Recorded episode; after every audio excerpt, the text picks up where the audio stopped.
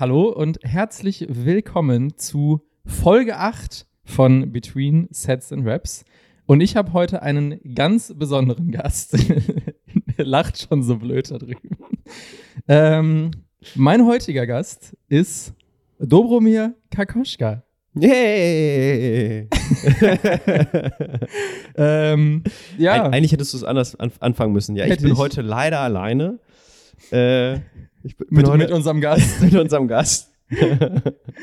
Dann hättest du meinen Namen. Ja, nennen Mensch, mach, nee, das mache mach ich jetzt nicht nochmal. Machst du nicht noch Habe ich es verkackt. Nee, okay. jetzt ist es. Jetzt Ja, ist also, mein heutiger Gast ist der gute Dodo. Können wir direkt mal etablieren. Alle sagen immer Dodo. Hm. Kein Mensch sagt Dobromir. Mhm. Ähm, von daher bleiben wir auch damit dabei. Falls ihr euch jetzt fragt, sind denen die Gäste ausgegangen und jetzt müssen die sich hier selber schon als Gäste betiteln? Äh, ja, genau das ist es eigentlich. Wir sind einfallslos, ja. Ja, nee. Ähm, tatsächlich der Grund, warum wir, warum wir das machen, äh, kann ich jetzt schon mal vorweggreifen. Mhm. Ähm, es wird auch eine Folge mit mir als Gast geben. Jawohl. Vermutlich die nächste Folge. Ich hoffe. Und der Grund, warum wir das machen, ist, damit ihr einfach mal uns so ein bisschen mehr kennenlernt. Weil ich sag mal, wir, wir haben ja mal eine Folge gemacht, so eine Art Intro-Folge. Da haben wir jetzt gar nicht so viel über uns erzählt. Wir sind vor allem am Anfang wieder eine halbe Stunde abgeschweift und haben dann irgendwann über Dinge wie äh, dein Verweilen im Chor gesprochen. Stimmt. ähm, War das die Pilotfolge eigentlich oder war das, die müsste Folge davor? ich glaube, es war die Pilot. Vor der Pilotfolge gab es ja keine. Die Pilotfolge war ja die erste. Und dann gab es noch eine Haben wir erste Folge. Testfolge gemacht oder nicht? Das war auch die Pilotfolge, oder? Nee, ich glaube, wir haben davor noch eine Testfolge gemacht. Da seht ihr, wie gut wir über unseren eigenen Podcast Bescheid wissen. Also, es, es gab Folgen, Ja, es gab in, Folgen. äh, in denen wir über Dinge gesprochen haben. Aber wir haben nie ähm, uns mal die Zeit genommen, etwas ausführlicher darüber zu sprechen, was wir eigentlich so treiben, warum wir treiben, was wir treiben, Mhm. äh, wie wir zwei hier überhaupt zusammengekommen sind. Ähm, und deswegen machen wir das jetzt.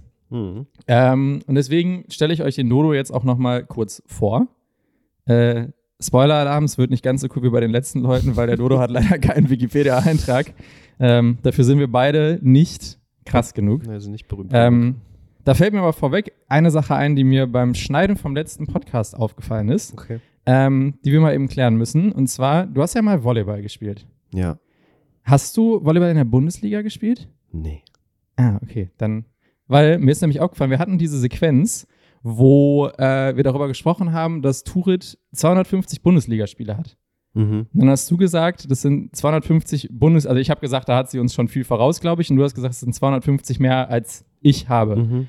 Und dann ist mir aufgefallen, also eigentlich wollte ich sagen, ich auch, aber es, irgendwie haben wir dann über was anderes geredet, und ist mir aufgefallen, das ist einfach gar nicht richtig, weil wir spielen ja Flag Football in der ersten Bundesliga. Aha. Das heißt, ich habe ja in der Tat Bundesligaspiele. Ja, und jetzt habe ich mich gerade kurz gefragt, ob du auch Bundesligaspiele beim Volleyball hast. Nee, ich habe es nur bis zur dritten Liga geschafft mit meinem Verein. Na, ist sch- schwach.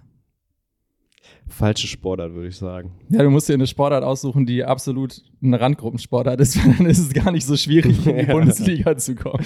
Pro-Tipp. Ja, das ist wieder das oder was halt auch wirklich zu dir passt, ne? Also ich sag Ja. mal, als, als Volleyballer, also klar, ich hätte jetzt so eine Libero-Position oder so mal einnehmen können, aber da hätte ich keinen Bock drauf gehabt, so nur abwehren oder so, Ja. Zuspieler. Aber die sind mittlerweile alle so groß und nee. Bist du klein, musst du hochspringen.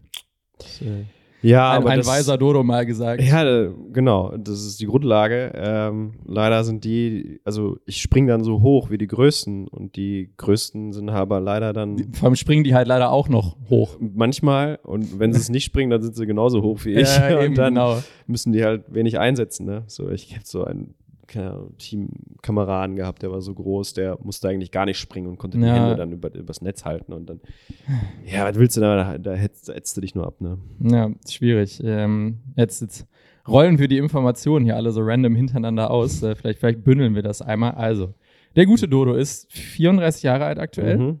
Mhm. Das heißt, du hast noch ein Jahr, bis du offiziell CrossFit bei den Masters machen darfst, ne? Äh, sechs Monate, Ja.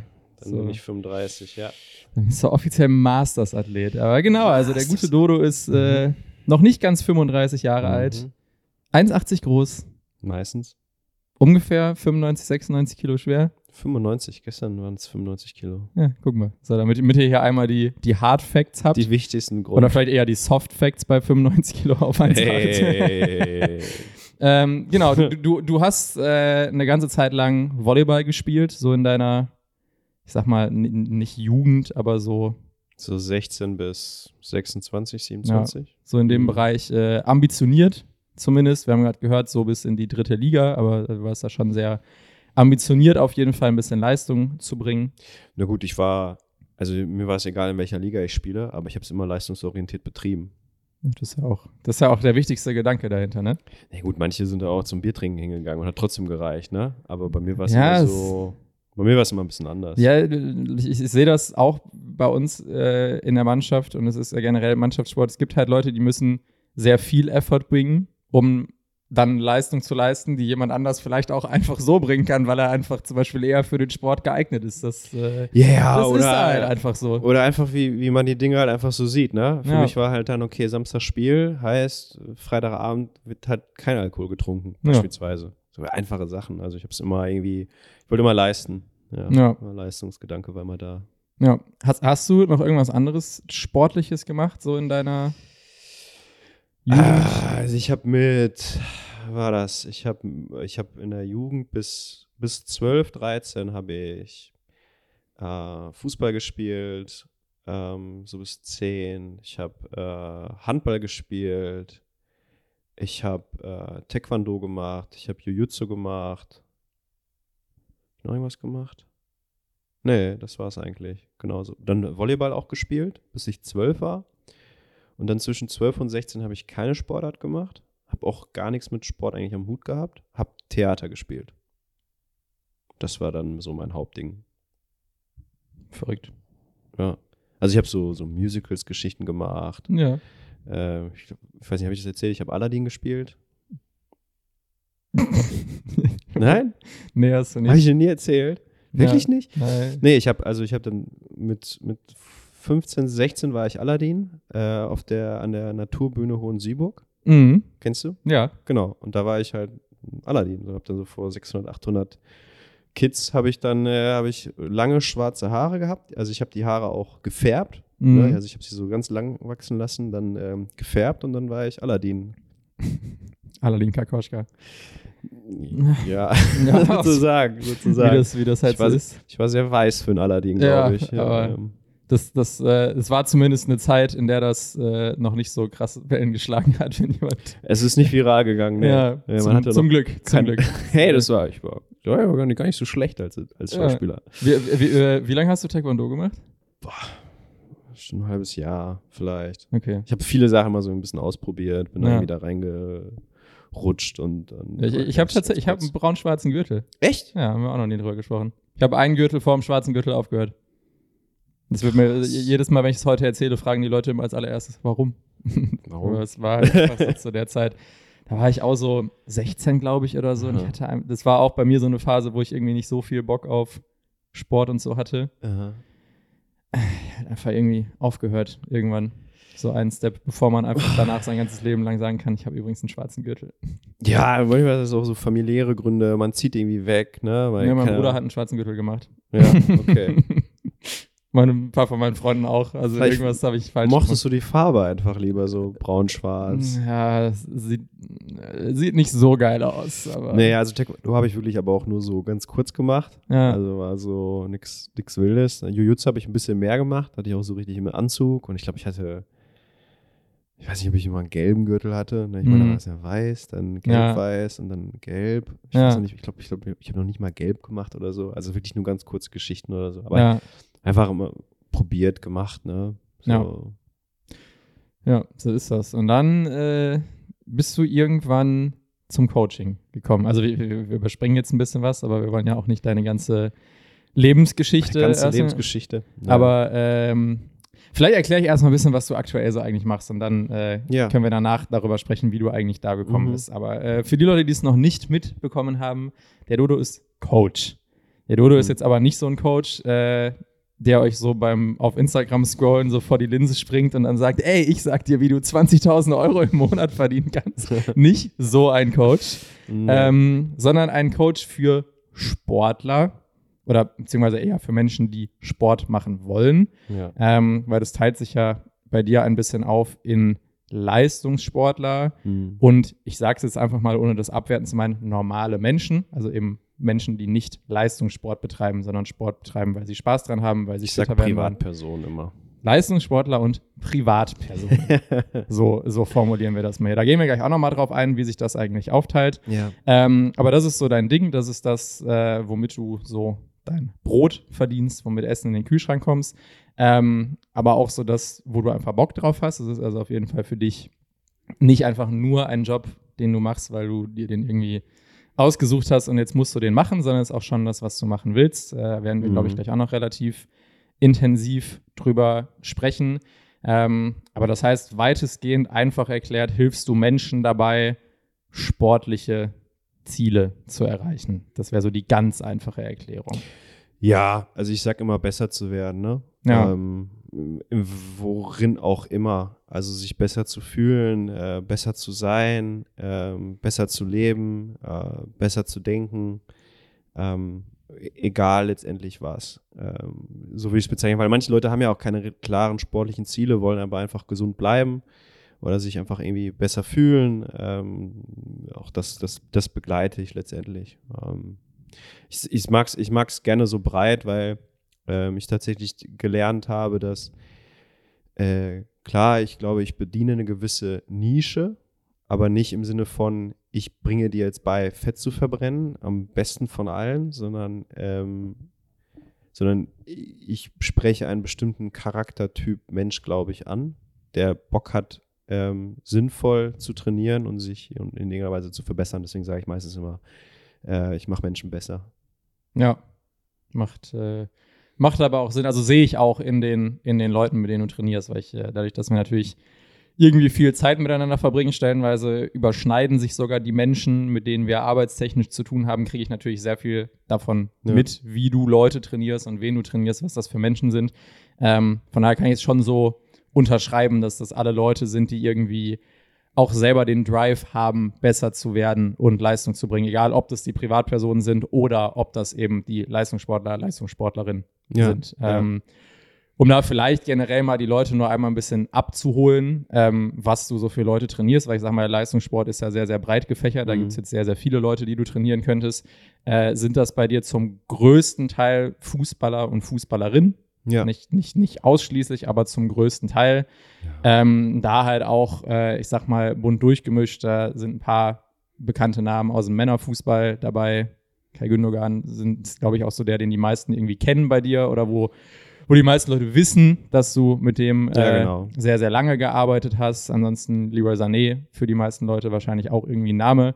Ähm, Im Frauenfußball kann ich jetzt gefühlt die halbe Bundesliga aufzählen. Nein, also ganz so extrem ist es Ja, nicht. es sind schon viele gewesen. Aber genau, ja. also äh, wenn man, wenn man sich mal so ein bisschen damit auseinandersetzen würde, mit welchen von den Mädels, äh, ich sag mal gerade aus der Bundesliga, auch aus der Nationalmannschaft, du schon mal in irgendeiner Form zusammengearbeitet hast, müsste man dir eigentlich bei so einer Bauchbinde immer drunter schreiben, CEO von Frauenfußball wahrscheinlich. äh, weil da sind natürlich sehr viele von den äh, Mädels dabei. Ne? Stina Johannes hatten wir selber schon hier im Podcast. Ja, ja. Nationalmannschaft, sehr, sehr viele, ne? You name it.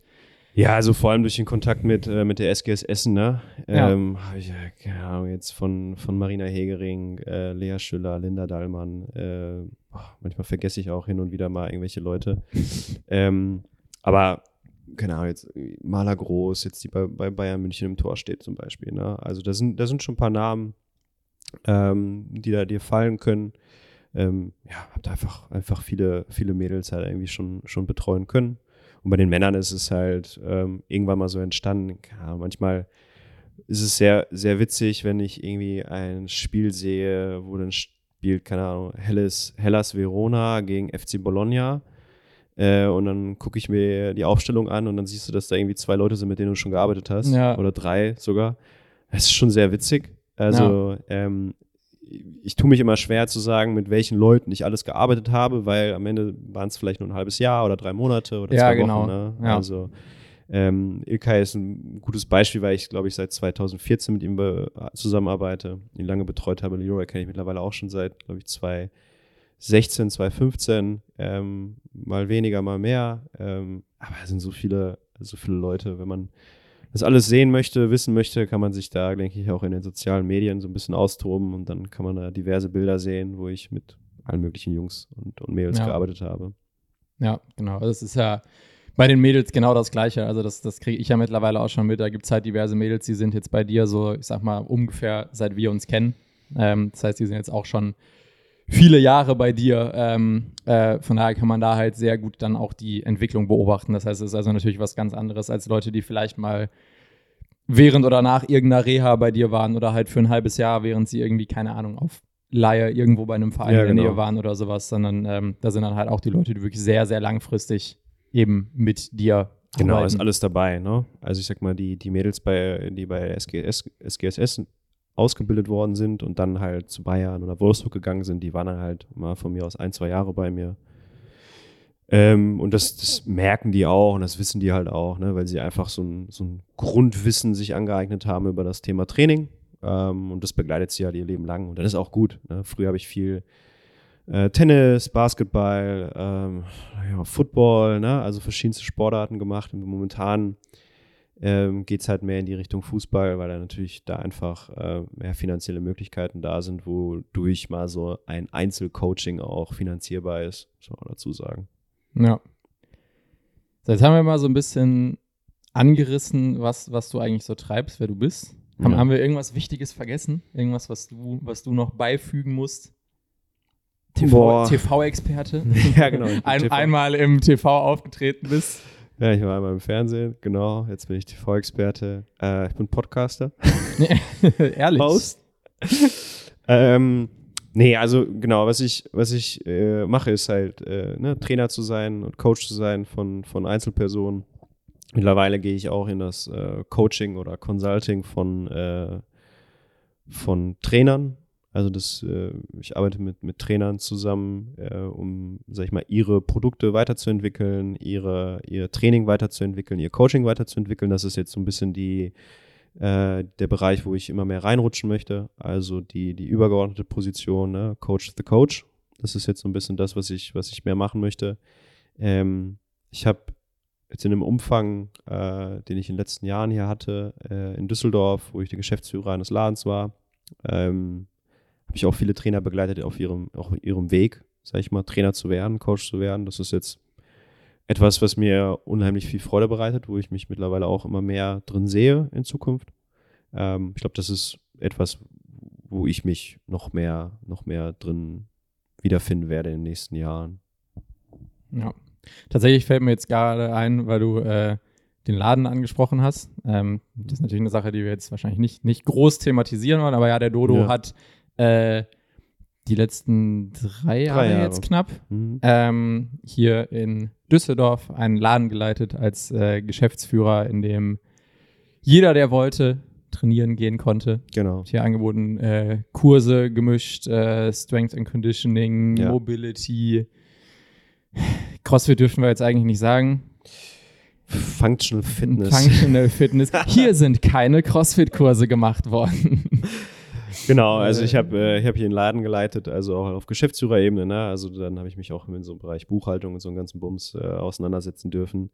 Ähm, habe ein Team geleitet, äh, hatte die Möglichkeit, äh, meine Expertise äh, sowohl auf ähm, Trainer auszuweiten, aber halt auch mehr Menschen anzubieten. Ne? Also es ist immer ein Grundproblem. Äh, als Trainer hast du meistens die Möglichkeit, nur um eins zu eins gut zu arbeiten, damit auch Geld zu verdienen. Ähm, und dann ist es irgendwann, geht es in die Skalierung. Ne? Und so war die Möglichkeit hier in, in, in Düsseldorf ähm, mehr Leute zu erreichen, äh, was ich ziemlich cool finde. Also Kurse anzubieten für zwölf Leute, ähm, die dann halt lernen, was, was Strength and Conditioning oder was einfach Krafttraining angeht, was Training allgemein angeht. Ne?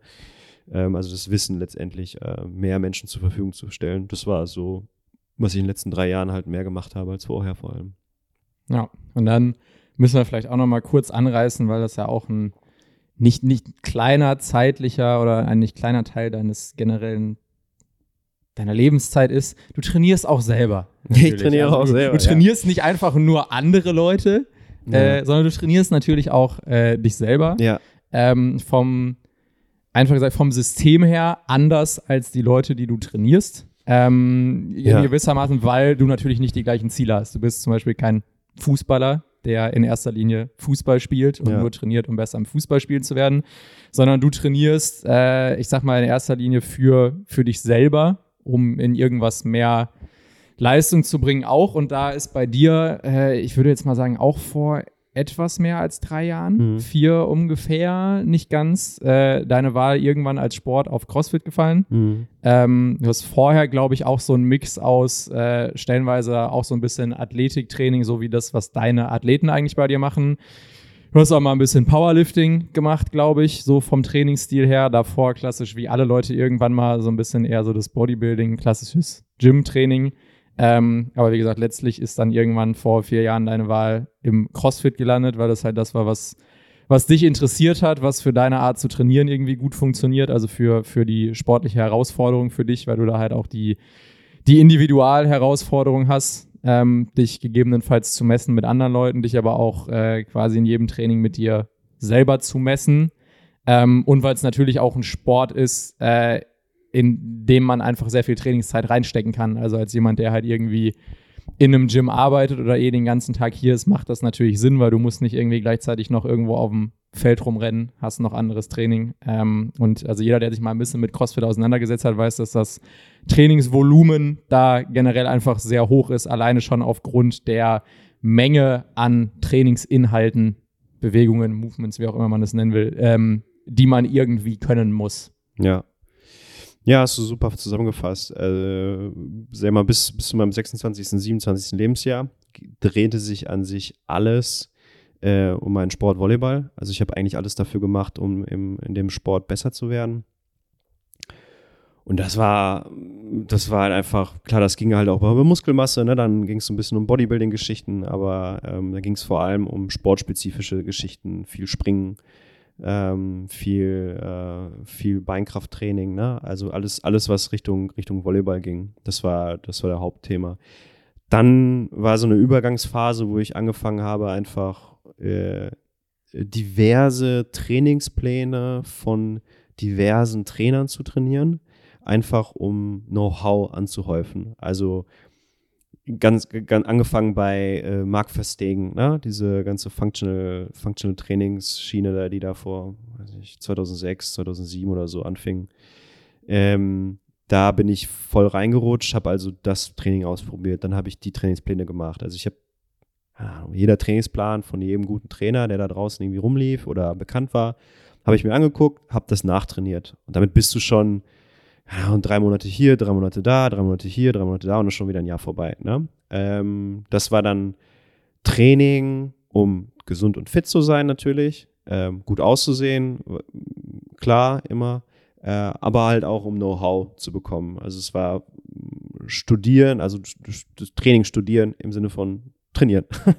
ähm, das war sehr, sehr hilfreich. Also es ist auch etwas, was ich jedem jungen Coach oder Coachin äh, empfehlen würde einfach mal das Training zu trainieren, was man da so auch vielleicht coachen möchte.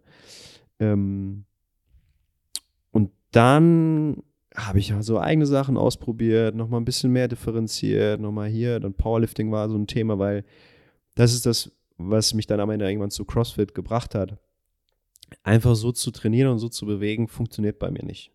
Ich brauchte immer ein Ziel, ich brauchte immer etwas, worauf ich hinarbeite damit ich mir so eine gewisse, ja, mich hat das motiviert, auf etwas hinzuarbeiten immer. Ich habe gemerkt, dass mir das geholfen hat, dass es ein gutes Tool ist, um weiter in Bewegung zu bleiben. Äh, gleichzeitig war dann eine Idee, das auch irgendwie einsetzen zu können. So, warum machst du, keine Ahnung, diese Art von der Kniebeuge und diese Art von der Kniebeuge eher, um da irgendwie besser zu werden. So. Und dann, bin ich da, dann hatte ich immer aber im Kopf, ja, okay, jetzt hast du all diese Muskelmasse, jetzt hast du all diese Kraft, ja, was machst du damit?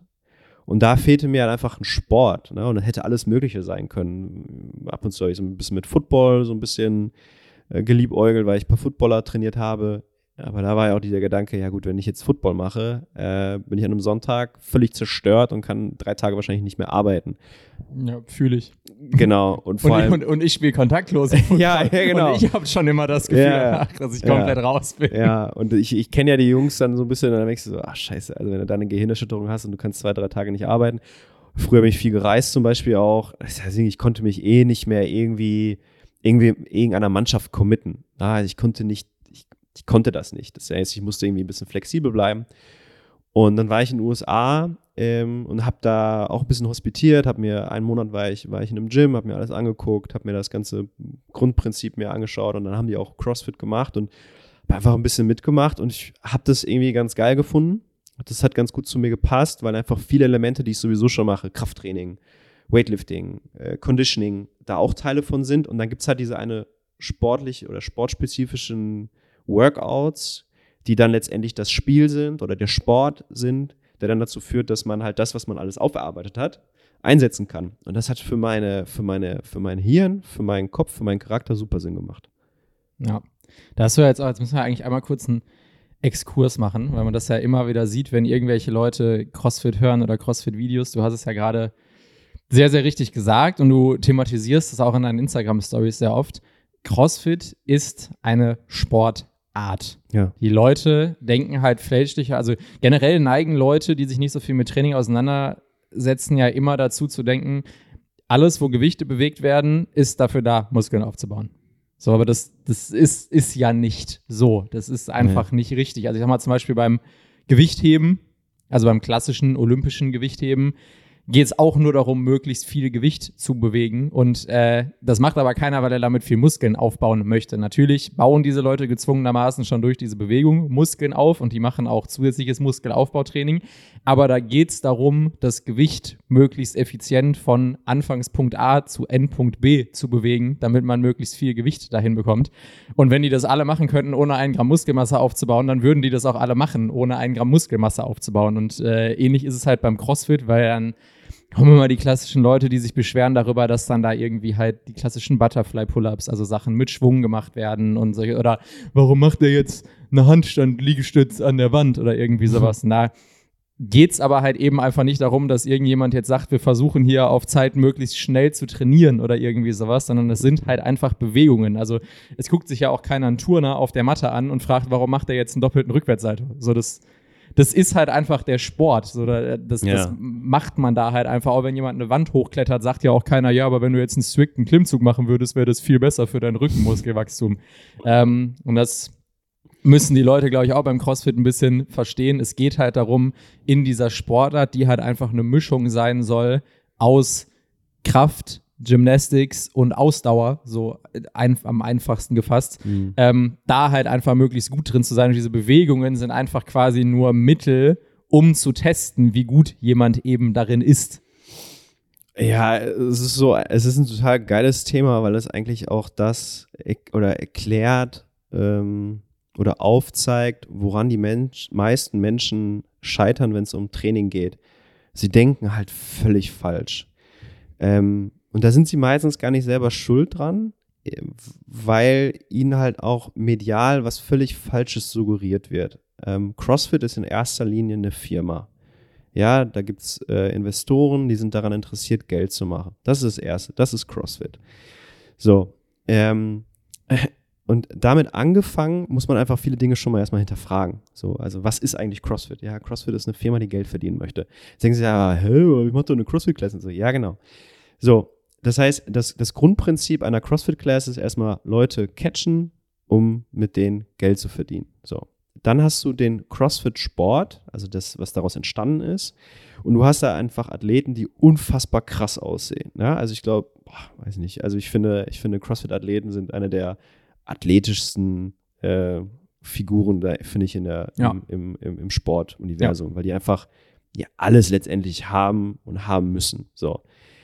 Und dann ist dieser Sport, wird dann so medial aufgebauscht, dass sie sagen so, ja, das ist dieses Workout und wenn ich dieses Workout mache, dann muss ich ja so aussehen. Was genau das Problem ist. Die Leute gehen zum CrossFit, weil sie sagen, ich finde die CrossFit-Athleten geil. So. Wenn ich mir aber einen CrossFit-Athleten anschaue, so, und ich weiß es aus eigener Hand, weil ich mittlerweile ich nicht auf dem, nicht dasselbe mache wie die, aber in abgespeckter Version trainiere ich 15 Stunden die Woche, um so auszusehen, wie ich aussehe. So, jetzt sehe ich nicht fürchterlich aus, aber ich sehe immer noch nicht so aus wie die. Das heißt, die trainieren nochmal 20 oder nochmal 5 Stunden mehr, ne? also 25 Stunden oder sowas die Woche. Was machen die? Die machen alles. Ja. Ne, die machen das, alles. Das ist es eben. Die machen alles. Die gehen, die gehen ins Schwimmbad, die, die, die, die, die ziehen ihre Bahn wie jemand, der schwimmen geht. Die gehen aufs Rad, die gehen laufen, die gehen, die, die machen alles, was einzelne Menschen als ihre Sportart ansehen. Dann machen die Bodybuilding, dann machen die normales Krafttraining wie im Sinne Powerlifting, dann machen die ein Gewichthebertraining, dann machen die gymnastische Elemente, um Gymnastik nochmal besser zu können. Und dann ist das, was die CrossFit-Welt oder was die Leute als CrossFit verstehen, ist dann so 10 Prozent. Ja. Also wenn ich mir überlege, wie mein Training manchmal aussieht, ist äh, 10 Minuten das Workout, was die Leute in, einem Cro in der CrossFit-Class machen oder was die Leute da draußen in der Welt verstehen unter CrossFit, sind meine 10 Minuten in meinem Training. Und der Rest davon ist einfach nur äh, Krafttraining, Techniktraining, Konditionstraining, Ausdauertraining, bla bla bla bla bla bla. Und das, das muss man halt endlich verstehen. Unterschied zu erkennen zwischen Training und Sport. Und wenn man das einmal mal verstanden hat, dann versteht man halt auch, dass man nicht unbedingt fitter wird, wenn man zweimal die Woche zum Fußballspielen geht. Ja. So, aber ich gehe ja auch nicht zum, zum, zum Fußball um in, der, in der Hoffnung darauf, dass ich im Handball besser werde und so weiter und so fort. Ne? Und dadurch, dass du halt im CrossFit Dinge machst, die ähnlich den Sachen sind, ne, die Ja, du halt genau. letztendlich ähm, ja, im Fitnessstudio auch machen würdest, aber halt nur auf Zeit, ne, auf Druck. Und da geht es dann darum, eine Rep zu zählen. Also im CrossFit geht es nicht darum, äh, sich möglichst schön zu bewegen, ähm, viel zu, ne, sondern es geht darum letztendlich, dass, dass du etwas scoren kannst. So, und wenn du jetzt beispielsweise Pull-Ups hier anschaust, dann, dann heißt es ja meistens Chin over Bar. Äh, offiziell eigentlich. Also 20 Ja. Chin over Bar oder 20 Chest to Bar. Da heißt es nicht, zieh dich 20 mal so hoch, dass es möglichst gut für deine Rückenmuskulatur ist. Ja. Es geht nur darum, das Target zu treffen, ja, das Ziel zu treffen. So, beim Fußball hinterfragst du ja auch nicht, wie du das Tor reingemacht hast. Hauptsache, das Ding ist, Ding ist im Netz. So. Ja, ja.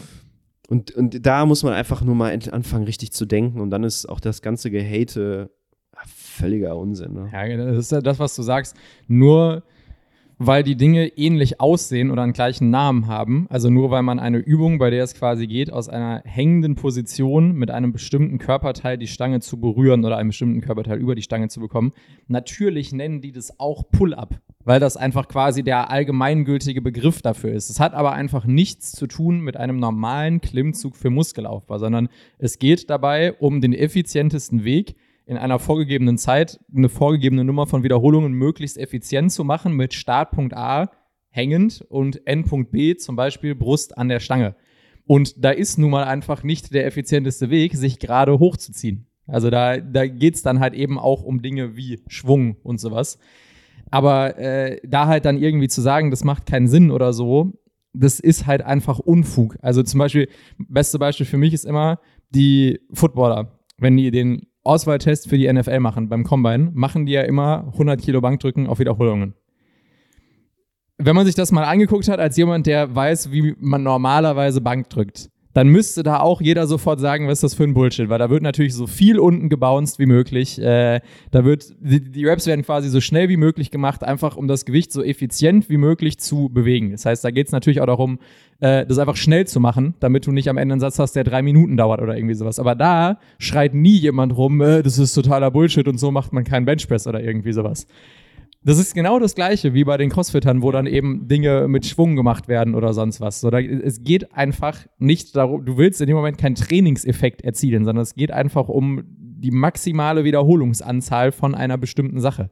Ja, absolut. Ich bin, ich, ich, ich mache CrossFit jetzt seit knapp drei Jahren. Ähm, ich trainiere sehr viel in dem Bereich und ich gehöre aber trotzdem zu denjenigen, die es extrem kritisieren. Und Ja. völlig zu Recht. Weil ich nicht der Meinung bin, dass es das Beste für alle ist. Ja. Ja. Ähm, deswegen habe ich ein eigenes Trainingsprogramm entwickelt, wo wir wirklich normales Krafttraining machen, wo das Conditioning sehr einfach ist im Bereich Laufen, Bikefahren, ne? so einfache Sachen, die jeder irgendwie machen können, äh, kann. und, und wo halt eben nicht unbedingt die Dinge abgefragt werden wie Pull-ups und so ein Bums. Und ich führe die Diskussion mit den Leuten jedes Mal. Ich sage denen beispielsweise, ich bringe den Leuten bei Kreuzheben Deadlifts. Ja. Und dann machen wir da, okay, dann steht da jetzt 4x5 Deadlifts. Und wenn ich dann jemanden sehe, der dann sich die Stange krallt und dann hier so Touch-and-Go Deadlifts macht, dann sage ich so mal, willst du mich eigentlich verarschen? Das Ding heißt Deadlift. Ja. Dead. Von einem toten Punkt aus ein Gewicht nach oben bewegen. Also ich würde sagen, falls ihr hier gerade zuhört und das noch nie gehört habt, das heißt übrigens Deadlift wegen dem Dead Stop unten. Das heißt, die Stange mhm. liegt unten an einem toten Punkt. Das heißt, sie bewegt sich nicht mehr. Sie stoppt komplett. Damit ist nicht gemeint, sie wird einmal auf den Boden gehauen, weil sie dann einmal komplett abgebremst ist und die Richtung wechselt, sondern sie wird abgelegt und dann wieder hochgenommen.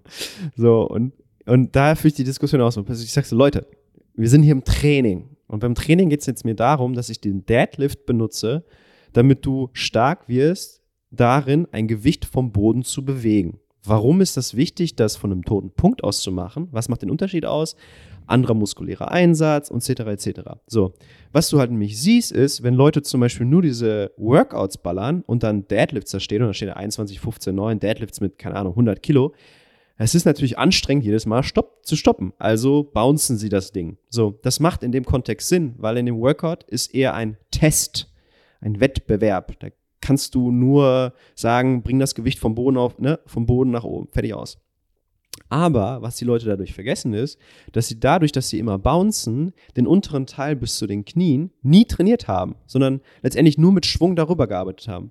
Also was siehst du, wenn Crossfitter, ja, die nur Workouts machen, mal ins Training gehen und wirklich mal versuchen, ihren Deadlift zu verbessern, die total Probleme haben in der unteren Position.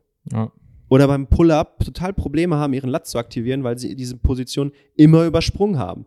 Oder äh, bei, bei der Kniebeuge immer Probleme haben in der mittleren Position, weil sie diese Position übersprungen haben. Und so weiter und so fort. Das heißt, das eine ist ein Test, das andere ist Training. Das andere sind Workouts, ja, das andere ist Training. Das eine ist Sport, das andere ist Training. Den Unterschied muss man machen. Und dann gibt es auch keine, keine, keine Kritik, ob jetzt Kipping, Pull-Up, Alter, mach, mach mal 100 Pull-Ups, mach mal 100 Pull-Ups strikt, mal gucken, wie lange du brauchst. Ja. Shut the fuck up, echt. So nämlich. So, jetzt haben, haben wir hier unseren kleinen äh, Exkurs, unseren kleinen Rant zum Thema CrossFit und Leute, die CrossFit nicht verstehen und auch, äh, meistens sind das eben auch Leute, die Training generell nicht so gut genau. verstehen. Äh, haben wir das jetzt auch einmal abgehackt. Äh, kommen wir wieder zurück zu Dodo. Ja, Gott sei ähm, Dank. Jetzt müssen wir so ein bisschen, bisschen aufrollen, wie du eigentlich da gelandet bist, wo du gelandet bist.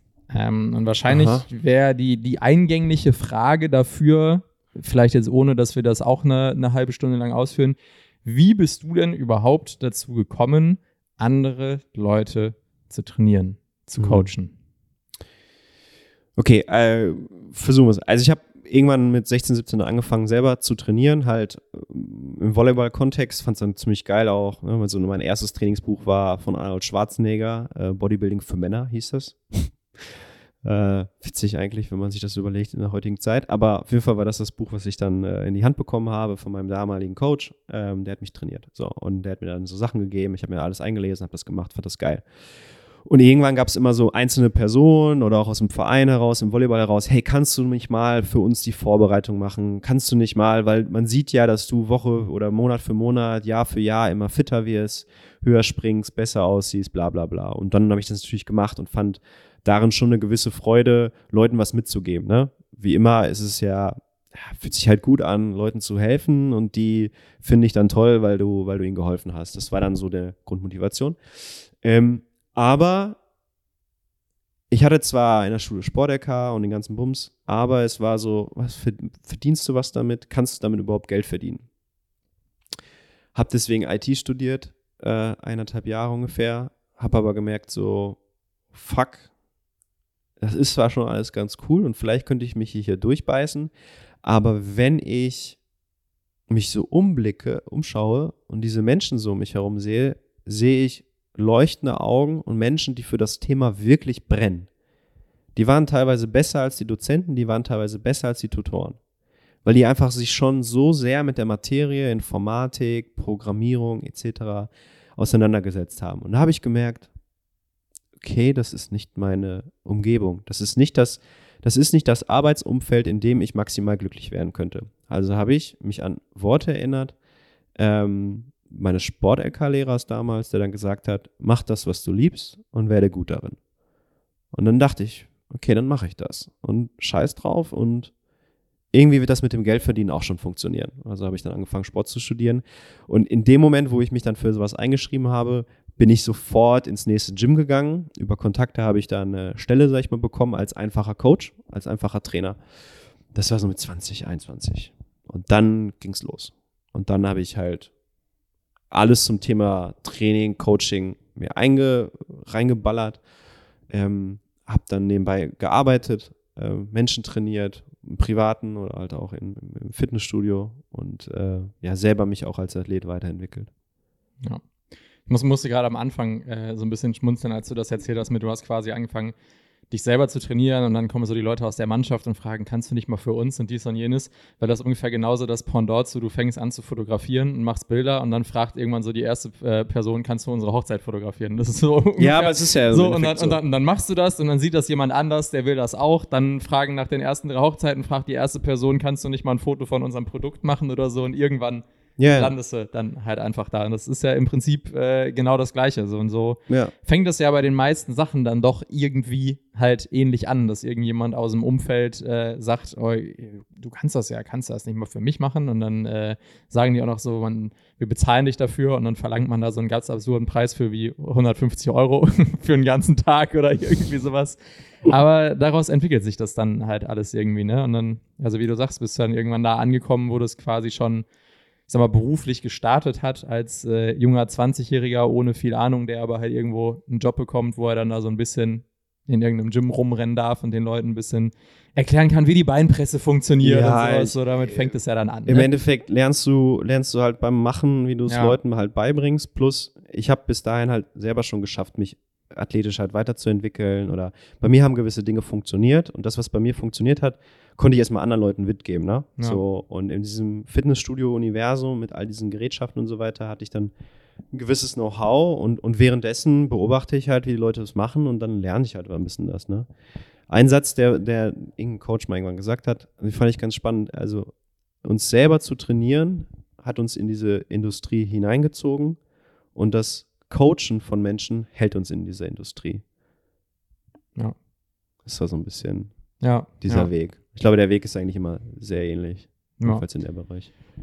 Wie oder weißt du noch, wer so die erste, der die erste Leistungssportler war, den du trainiert hast? Also nicht, dass das jetzt irgendwie krass wäre, aber ich könnte mir vorstellen, dass das so ein bisschen in so einer Coaching-Laufbahn so ein Moment ist, wo man dann zum ersten Mal denkt, so, jetzt, jetzt habe ich es so ein bisschen geschafft, wenn man quasi die, die ganze Zeit Privatpersonen trainiert und denen was beibringt und dann kommt irgendwann so die Anfrage, jetzt egal ob vom Management oder über Kontakte, so für den ersten Leistungssportler.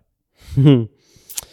Äh, ja, klar. Also ich war, genau, ich war in einem kleinen Fitnessstudio, bin dann irgendwann in ein größeres Fitnessstudio gegangen bei Fitness First. Mhm habe mich da so ein bisschen hochgearbeitet Richtung auch Festanstellung. Da hatte ich eine Teilzeitanstellung als einer, glaube ich, sogar der ersten in, in Deutschland, die festangestellt worden sind von Fitness First, weil normalerweise haben die immer nur äh, Freiberufler, selbstständig, also die haben normalerweise keine Angestellten, aber da war ich tatsächlich einer der ersten Angestellten. Hab dann jemanden kennengelernt, äh, mit dem ich dann halt aus dem Laden rausgegangen bin und was Eigenes aufgebaut habe. Äh, in Dortmund-Mengede war das, B2B äh, Performance hieß das, ähm, oder heißt immer noch so. Und dort habe ich äh, tatsächlich das erste Mal angefangen, äh, Leistungssportler zu trainieren. Da waren hauptsächlich Handball. Waren viele so junge Talente, die dann halt über Kontakte zu uns gekommen sind. Ähm, habe ich so die ersten Hand Handball-Profis trainiert aus der ersten und zweiten Liga. Eishockeyspieler war da auch dabei. Ähm, das war so ein bisschen der, der Beginn ähm, Sportler zu trainieren. Ich habe da auch zum Beispiel äh, einen Eishockeyverein nebenbei als, als Trainer begleitet. Einmal die Woche war ich dann in der Eishockeyhalle.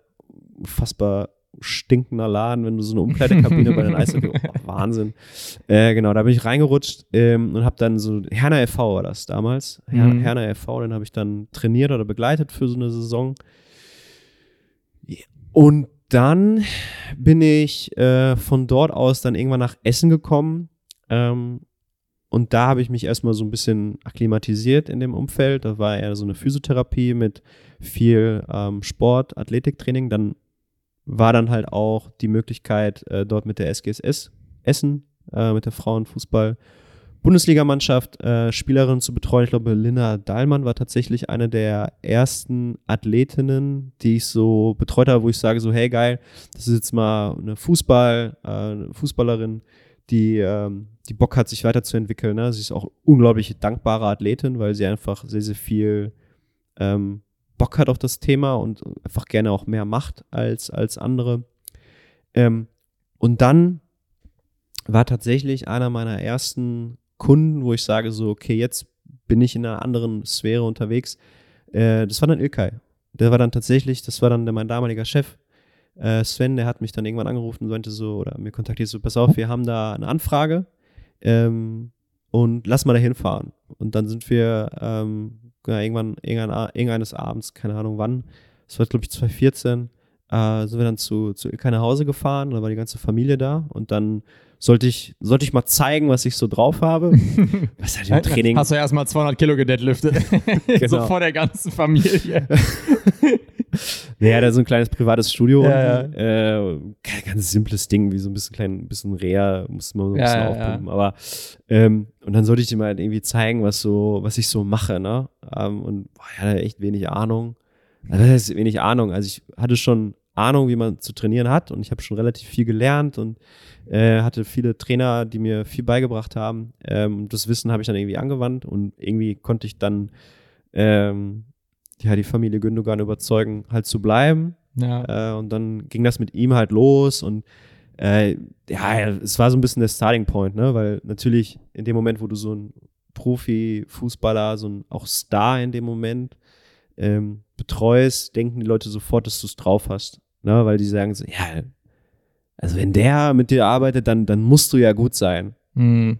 Was ja absoluter Bullshit ist, ne? Wo ich sage, ey, ich bin Mitte 20, ich probiere mich gerade auch so ein bisschen aus, ne? Und ich mache keinen Unsinn, aber ich würde jetzt nicht sagen, dass ich, also zehn Jahre später, völlig anderes Know-how habe als vor, vor zehn Jahren. Aber ja. hat in dem Moment funktioniert, hat scheinbar auf auch charakterlicher Ebene und so weiter, persönlicher Ebene gut funktioniert. Und dann kamen halt einfach neue Leute, ne? Dann hat sich das, spricht sich das rum, dann irgendwann ähm, hatte ich ähm, einen guten Draht zum äh, Friseur der Fußballprofis. Äh, ich glaube, den kennt man, äh, Mustafa Mustafa. Ähm, kennt man spätestens, wenn man Felix Casalino auf Instagram ja, genau. folgt, der mindestens einmal die Woche da ist. Bei dem ich dann auch häufiger mir die Haare abschneiden lassen und dann meinte so, ja, ich kenne den und den und bla bla. Ja. Und dann er hat ja unglaublich viel Werbung gemacht damals, ähm, auch für mich. Und dann war irgendwie die halbe, halbe Schalker Mannschaft irgendwann bei mir.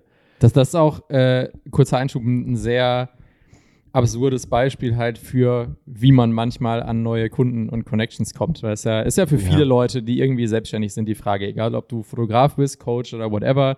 Äh, Gerade wenn es noch nicht so gut läuft, fragt man sich immer, wo kommen denn diese Leute eigentlich her? Und ich muss mittlerweile immer allen Leuten sagen, kommt halt über die absurdesten Connections, wo du gar nicht mitreden ja. würdest. Also klar kannst du dich hinsetzen und kannst äh, jeden Monat 400 E-Mails an irgendwelche Leute schreiben und vielleicht hast du Glück und äh, auf 400 E-Mails melden sich immer vier Leute zurück und einer davon bucht irgendwas.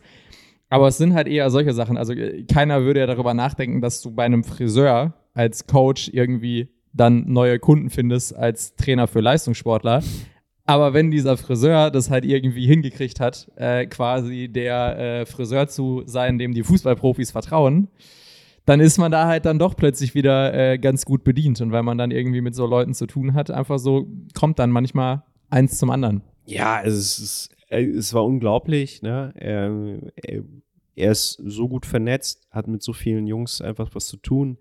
Ähm, und hat dann immer weiterempfohlen, hat dann immer gesagt so, hey, geh dahin, der ist, der ist top. Und glücklicherweise habe ich, glaube ich, einen ganz guten Job gemacht, äh, weshalb dann auch viele geblieben sind oder halt auch sich nicht irgendwie verletzt haben oder ne, ja. sowas, äh, weil das geht ja kann ja auch in die falsche Richtung gehen, so eine Empfehlung. Ähm, es hat dann ganz gut geklappt und ja, dann bist du irgendwann in der Branche drin, dann arbeitest du mit Agenturen zusammen, dann, dann sagen halt immer, kannst du bitte mal nach Wien fliegen und den und den betreuen oder kannst du mal nach England. Ähm, also das war dann auch so eine Zeit, wo ich dann einfach viel unterwegs war. Ich war mal in England, dann war ich, keine Ahnung, in Wien, dann war ich, war ich überall? Ja, keine Ahnung, alle, alle möglichen Orte, äh, Spanien, äh, wo ich dann hingereist bin, äh, auch teilweise nur für zwei, drei Tage, um mit irgendeinem Jungen, keine Ahnung, in Mailand was zu machen. Ne? Und dann hatten wir halt durch den, durch den Laden, den ich in Essen dann, äh, wo, ich, wo ich dann war, ähm, ja, ein unglaubliches Netzwerk halt auch, ne? Also wir waren ja irgendwie überall, irgendwie mit irgendwem und äh, so ist man halt rumgekommen, ne? Ja. Ja, ich glaube, kommen wir jetzt auch schon so ein bisschen an mit den, ich sag mal, den, den wichtigsten Punkt für, für dich, für dich charakterlich, aber auch so den, den wichtigsten Punkt für das, was ich als Entwicklung miterlebt habe. Weil wir haben uns ja kennengelernt 2018, 19. Ich glaube Ende 2019 auf jeden Fall. Ich glaube, 2018, ich glaube Ende 2018. Ja, das kann äh, gut sein. Ja. Auch als du noch in Essen warst, ja. ähm, haben wir uns kennengelernt, weil ich vorbeigekommen bin zum Film, als du zwei Football-Jungs äh, trainiert hast. Tobi und Samuel. Da ich glaube, die waren bei einem, bei einem Kollegen Marcel, aber ich, ich weiß es nicht. Auf jeden Fall waren die bei ja, uns. Ja, genau, aber, genau, aber da ja. haben wir uns genau, weil du ja da quasi Headcoach-mäßig äh, unterwegs warst, äh, uns da kennengelernt darüber und äh, wie du schon sagtest, danach, ne, in dem Jahr danach waren wir dann zusammen auf Ibiza und ich würde mal sagen, das war, das war ja so ein bisschen, ich sag mal, deine, deine Coaching-Hochzeit im Sinne von, wie viele Athleten, äh, Athleten mit großen Namen du betreut hast und auch wie viele außenstehende Leute dadurch mitbekommen haben, dass du existierst mhm. als Coach einfach. Mhm. Äh, haben wir ja schon oft genug drüber gesprochen. Wenn man halt irgendwie mit Leuten zusammenarbeitet, wie jetzt einem Ilkay, also generell einfach Leuten, die sehr, sehr bekannt sind, kriegt man selber auch immer viel Aufmerksamkeit. Ich glaube, ich glaub, wir haben das in irgendeiner Podcast-Folge auch schon mal erwähnt, aber wir haben da irgendwo auf jeden Fall schon mal drüber gesprochen. Da gab es mal ein so ein Ding da, ähm, das war in der Zeit, wo du in LA warst, wo du auch mhm. in, dem, ähm, in dem Gym gewesen bist für eine Zeit. Ähm, und da hast du auch da vor Ort mit Ilkay trainiert und dann hat hier 433, diese Fußballseite, hat äh, ein Bild gepostet von euch, da wart ihr irgendwo auf dem Fußballplatz oder sowas. Ja, so Videos, dann, ja, genau. Äh, sind halt einfach irgendwie, keine Ahnung, tausend Leute oder sowas auf deiner Instagram-Seite gelandet, die halt ja. einfach nur da landen, weil die sich denken, oh krass, der trainiert jetzt hier den Gündogan, ich äh, gucke mir das mal irgendwie an. Krieg Infos. Ähm, ja, ja, genau, krieg mehr Infos. Das ist nämlich immer das Ding dahinter. Die sind dann auch die meisten Leute nicht da, weil sie sich denken, oh krass, der trainiert den, ich will mal gucken, was der macht, sondern die wollen einfach mehr Infos über die bekannten Leute irgendwo ja, haben, ja. denken, da kriegen die vielleicht zusätzlichen Input, abgesehen von dem, was die Leute halt irgendwie selber posten. Ähm, aber da hattest du so eine Phase, hast du selber auch schon mal gedacht, wo du für einen gewissen Zeitraum so dachtest, so, jetzt bin ich schon krass. Weil du halt so diese, so ein bisschen, weil du, also weil du so diese, du hattest diese ganzen krassen Leute, du, du warst an einem Punkt, wo man wahrscheinlich sagen könnte, viele Leute, die in diesem Bereich arbeiten, wären gerne an diesem Punkt gewesen, dass man diese Menge an äh, hochkarätigen Sportlern hat. Ich glaube, für viele Leute ist das so ein bisschen das Ziel gewesen. Ähm, und was aber eben sehr beschreibend für dich ist, ähm, bei dir hat sich das dann sehr, sehr schnell gewandelt hin zu, nee, das, das ist es eigentlich irgendwie nicht. Also du kon konntest dich halt, sage ich mal, so für mich gefühlt, nicht so richtig damit identifizieren, dass du, du hättest dich jetzt hinstellen können und hättest sagen können, ja, mein Name ist Dobromir Kakoschka, ich bin der Trainer der Fußballstars äh, und hättest damit wahrscheinlich, wenn du das irgendwie so ein bisschen gemolken hättest, sag ich mal, eine wilde Karriere hinlegen können. Dann wärst du vielleicht irgendwo im Fernsehen aufgetreten, dann hättest du irgendwann Trainingsprogramme verkauft und sowas. Oder das Potenzial wäre ja da gewesen, aber ähm, das, das war halt nicht so dein Ding, jetzt irgendwie an die große Glocke zu hängen, wen du alles irgendwie großartig trainiert hast. Also ich sag mal, wenn du nicht alleine zum Beispiel durch dieses Trainingslager auf Ibiza, wenn du nicht einfach eine Million Bilder hättest, die ich gemacht habe, davon, wie du Person XY trainierst, hätte wahrscheinlich bei mindestens der Hälfte der Leute niemals jemand mitbekommen, dass du die überhaupt trainiert hast, weil du halt selber niemals hingegangen wärst und irgendwie so beim Training nebenbei so eine Insta-Story gemacht ja. hättest, wo du irgendwie einen Fußballspieler markierst oder sowas, sondern du, du hast das dann immer sehr bereitwillig geteilt, wenn ich quasi vermeintlich coole Sachen gemacht ja. habe davon. Ähm, aber da hat es dann halt eben meistens auch wieder aufgehört. Und dann ging das bei dir eben sehr, sehr schnell in einen Bereich, wo du gesagt hast, okay, natürlich ist es jetzt cool, wenn ich irgendeinem hochbezahlten Fußballprofi irgendwie zeige, wie er ein bisschen besser wird. Aber du erreichst halt auch nur sehr wenig Leute, weil du erreichst dann halt vielleicht die 10, 15, lass es 20 Profispieler sein, mit denen du irgendwie mal was am Hut hast. Aber da hört es dann eben auf. Und dann kannst du nicht viel mehr Einfluss auf irgendwie mehr Leute haben. Und dann, äh, ich sag mal so, fast forward ein bisschen, kommen wir dann ja sehr, sehr schnell an den Zeitpunkt, wo du eben aus dem Laden in Essen rausgegangen bist Mhm. und hier in Düsseldorf reingegangen ist. Und das ist wahrscheinlich für viele Leute fast ein unverständlicher Schritt, dass jemand, der quasi so, ja, ich sag mal, ein Au oder bei dem die großen Leistungssportler ein ausgehen, dann sagt so, hätte schon eigentlich Bock auf so einen Laden, wo ich Privatpersonen in einem Kurs zu 10 trainieren kann. Das, ist, das hört sich am ersten Moment so ein bisschen, bisschen absurd an. Hm. Ähm, aber ich finde, das ist halt so, das, das beschreibt dich eben einfach sehr, sehr gut als Person. Äh, ja, äh, hast du jetzt viele, äh, viele Punkte Ja. genannt. ähm, natürlich höre ich das häufiger, ne? Da musst du doch was draus machen, das musst du doch kommunizieren. Und äh, ja, ich glaube, das ist in manchen Punkten einfach völlig richtig, dass ich manche Sachen vielleicht den Leuten mal mehr erklären muss. Ne? Also ich, es ist immer ganz witzig, wenn ich dann irgendwie hier um 20 Uhr an einem Mittwochabend oder Montagabend äh, so zwei Leute in meinem Kurs habe, weil der Kurs irgendwie nicht vollgelaufen ist ähm, oder weil viele Leute abgesagt haben. Und dann hänge ich da mit zwei Jungs, weißt du, keine Ahnung, äh, Steuerberater, Wirtschaftsprüfer und sitzen dann und wir trainieren und wir machen so ein paar Squats und ich erkläre denen bla bla und dann, dass wir ihn dann so nebenbei irgendwie dann, kommen wir dann irgendwann auf das Thema, ähm, Wo, wo die Leute dann fragen, Dodo, warum bist du jetzt eigentlich hier mit uns? Nee, aber sie, nee, weil, ich, weil sie da nicht, nicht realisieren, dass ich zum Beispiel, du warst im Fernsehen, warum warst du eigentlich im Fernsehen? Ich so, ja, Ja. weil ähm, bei der WM letztes Jahr war die Hälfte der Mannschaft oder waren fünf oder sechs Leute, die da, die irgendwie mal mit mir. die haben mit mir gearbeitet über Ja. Jahre. Ähm, deswegen bin ich vielleicht, ja, eine gewisse Experte in dem Sinne, weil ich ein Ja. bisschen weiß, wie die Jungs ticken. Ähm, und ich so, was, echt? Hast du das gemacht? Ich so, ja, seit, seit Jahren. Und weil ich damit natürlich nicht so hausieren gehe. Ich glaube, ich glaube manchmal wäre das sinnvoller, wenn ich das tun würde, ähm, den Leuten so ein bisschen zu zeigen, was ich mache. Ähm, aber bei, bei vielen Dingen, das, was ich meinte halt, ich, ich, ich, rede, ich rede darüber, dass ich mit Ilkay gearbeitet habe oder arbeite, ähm, weil ich ihn aber auch schon seit vielen Jahren betreue. So. Aber es sind auch viele Jungs, die, die sehr bekannt sind, die vielleicht nur ein halbes Jahr oder drei Monate oder vier Monate nur mit mir gearbeitet haben.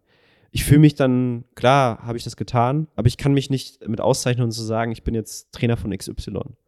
Weil irgendwie fühlt sich das für mich nicht richtig an. So, ähm, es hat eine Zeit lang gepasst und dann passte irgendwie da was nicht. Und weil ich mich auch irgendwann dann nicht mehr so mit dieser Branche unbedingt auch identifizieren konnte. Ja, ich habe dann Jungs, die kommen dann einmal zum Training und dann drei Monate wieder nicht. Was heißt das? Ja.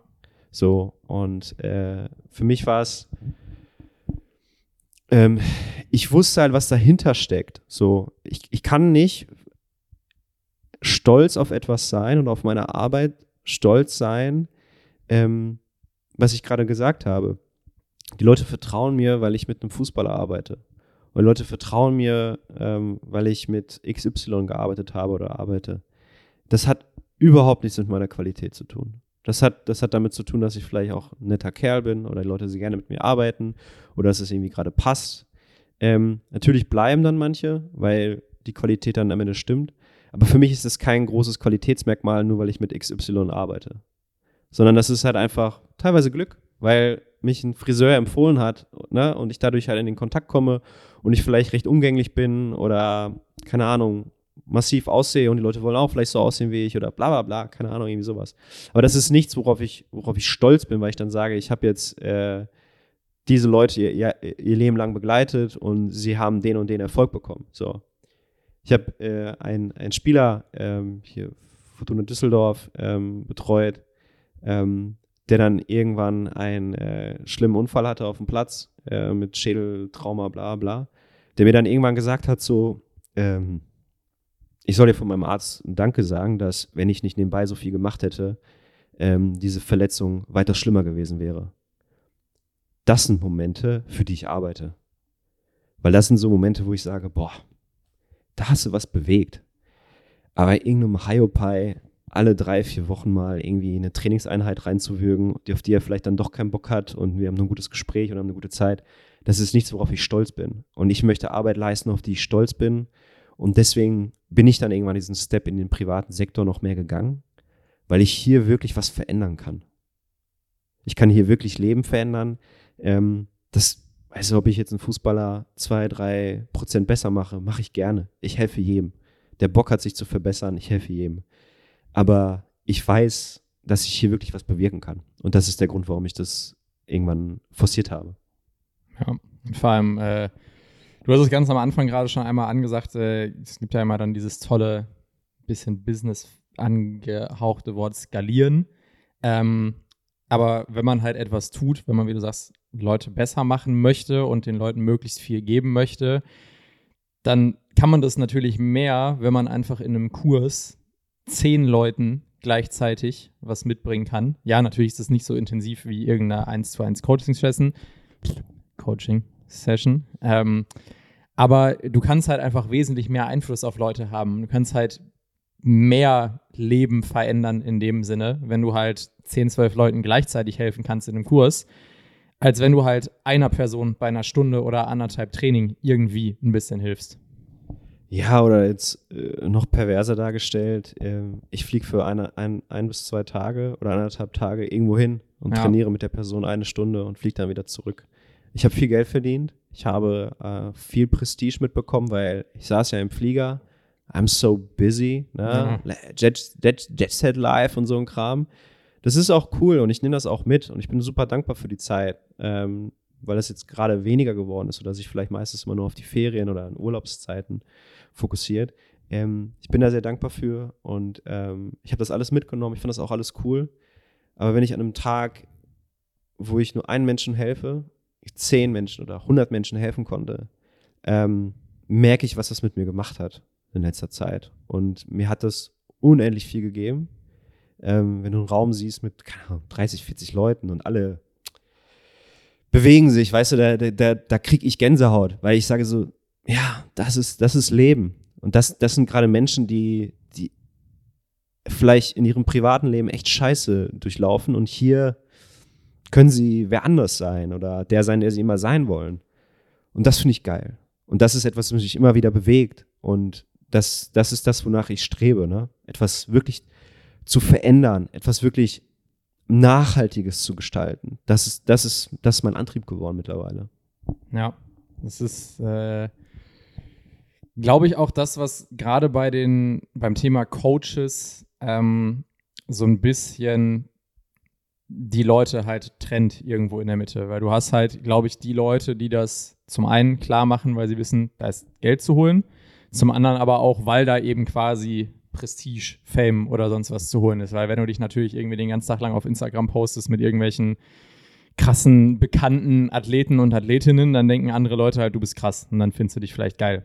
Aber es gibt halt auf der anderen Seite die Leute, die das halt eben wirklich machen, weil es sie irgendwie erfüllt, anderen Leuten zu helfen. Egal, ob sie halt dann dem Leistungssportler dabei helfen, noch ein Prozent besser zu spielen oder ein Prozent schneller zu laufen. Ähm, oder halt eben der ganz normalen Privatperson helfen, wieder rückenschmerzfrei zu werden, fitter zu werden oder generell einfach Erfolgserlebnisse zu haben. Ähm, und da steht dann aber eben auch einfach nicht das Geld im Vordergrund. So. Also klar, wir wollen jetzt hier auch nicht so tun, als wärst du irgendwie der größte Messias-Wohltäter und ja. äh, kriegst deinen Kühlschrank voll damit, dass du äh, Menschen einfach nur hilfst. So klar geht es da auch immer um Geld. Ähm, aber man trifft damit trotzdem eine sehr bewusste Entscheidung für weniger finanziellen Reichtum, weil wie du sagtest, du könntest wahrscheinlich auch einfach, wenn du es forciert hättest, den ganzen Tag lang irgendwo durch die Gegend fliegen in irgendwelchen Fliegern äh, und dich gut dafür bezahlen lassen, dass du eine Person alle zwei Tage trainierst. Aber das ist halt eben nicht das, was dich irgendwie glücklich macht und äh, erfüllt. Oder sind dir dann halt eben einfach deine, deine eigenen Werte wichtiger, das irgendwie weiter zu verfolgen, als einfach nur das zu machen, was irgendwie viel Fame und Geld bedeutet. Ja, ich war vor Jahren dann irgendwann, acht Jahre her vielleicht, sieben, weiß ich nicht mehr, war ich an einem Punkt, da war ich nicht unbedingt glücklich. Ne? Ja. Also ich war nicht glücklich, ich war nicht zufrieden. Ähm, ich hatte das alles, ne? Wie gesagt, ich, hab, ich hatte diesen Status. Ähm, und das ist auch alles cool. Und, aber ich habe mich dann irgendwann gefragt, so, okay, warum bist du nicht happy? So. Und bin dann in diesen, diesen, diesen Persönlichkeitsentwicklungsbereich gegangen und habe dann mich hinterfragt, wer bin ich, wer will ich sein, warum mache ich, was ich mache, ähm, habe mich mit meinen Werten auseinandergesetzt, habe mich, mich, mich mit meinen Prinzipien auseinandergesetzt und habe das alles hinterfragt und ähm, habe dann einfach gemerkt, dass das, was ich teilweise tue, sich nicht mehr damit deckt. Und wenn sich das nicht mehr mit damit deckt, verstehe ich auch, warum ich mich nicht gut fühle. So, und ich verstehe, ich verstehe viele Coaches da draußen, also ich mache ja auch, oder ich versuche auch Coaches bei ihrer, bei ihrem Weg, ähm, ein besserer Coach zu werden, äh, zu begleiten.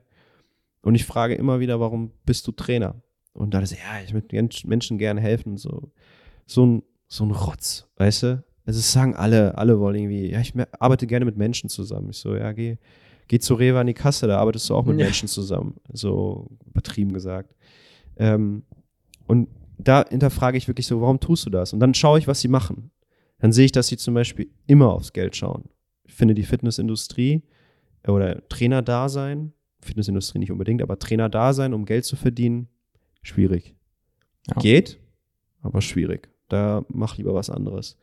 Okay, möchtest du gerne gemocht werden? Viele Leute machen das einfach, weil sie niemanden haben, der sie mag irgendwie oder sich selber nicht mögen. Deswegen suchen sie ja sich, sich, sich Leute aus, denen sie helfen, weil dann mögen sie sie.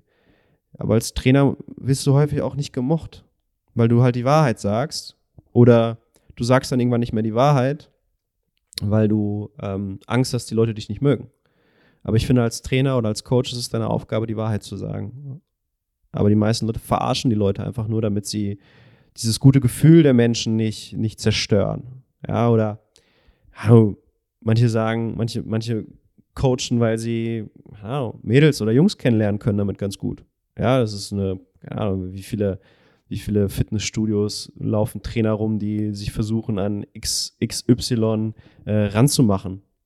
Ja. Jede Menge. Ja? Oder wie viele CrossFit-Boxen haben, haben deswegen, ja, sonst, sonstige Stories, die dann laufen, ne? weil da einfach X äh, hier kreuz und quer äh, sich gedatet wird und so. Das ist alles okay, aber es ist der falsche Antrieb, um Coach zu sein. Ja. ja, oder in manchen CrossFit-Boxen sind Trainer unterwegs, äh, weil sie einfach kostenfrei dann trainieren können da und ja. sparen sich 150 Euro im Monat und, und geben dafür zwei Stunden mehr oder weniger motiviert. Ja.